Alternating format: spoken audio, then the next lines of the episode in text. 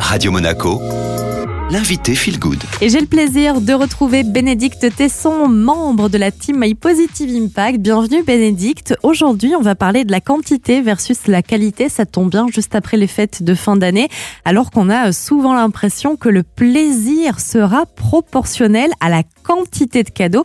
D'ailleurs, c'est un, un, un, nom, hein, ce phénomène. C'est ce qu'on appelle le phénomène par l'effet dopamine, le pic de dopamine qui est euh, procuré à chaque fois qu'on achète un nouvel objet. C'est un peu une boucle sans fin. Et vous allez donc nous proposer un récit avec un match qui oppose qualité et quantité. Mesdames et messieurs, bienvenue dans ce lieu où nous allons assister à une confrontation historique entre deux géantes. D'un côté de la table, la championne du monde en titre, la quantité. 183 victoires consécutives depuis le début de l'ère industrielle. Un palmarès inégalé.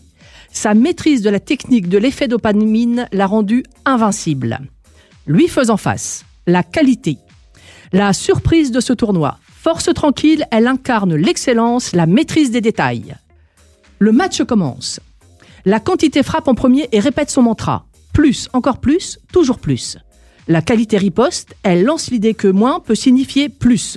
Plus de bien-être, plus de plaisir en créant le beau avec moins de matière. Mesdames et messieurs, chacun s'affronte avec une force. C'est un combat de titans. Chaque coup porte sur une remise en question de notre bien-être. Fin du round. Les deux adversaires vont pouvoir récupérer. Mais que se passe-t-il? Qualité et quantité se lèvent et demandent à l'arbitre de les rejoindre. Écoutez, c'est confus, et maintenant l'arbitre se dirige vers le jury. Attendez, l'arbitre s'empare du micro. Incroyable, en 20 ans de carrière, je n'ai jamais vu ça. L'arbitre vient d'annoncer la fin du match à la demande des deux adversaires et laisse la parole à la quantité.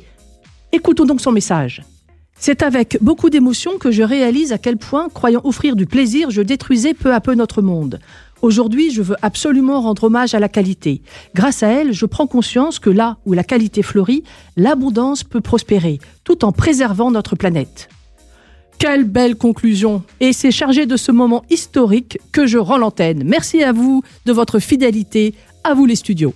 Merci beaucoup Bénédicte Tesson, un récit que vous pouvez retrouver en, podcast sur toutes les plateformes d'écoute, que ce soit Spotify, Deezer ou Ocha. Il suffit de taper Radio Monaco Feel Good et place maintenant à la musique.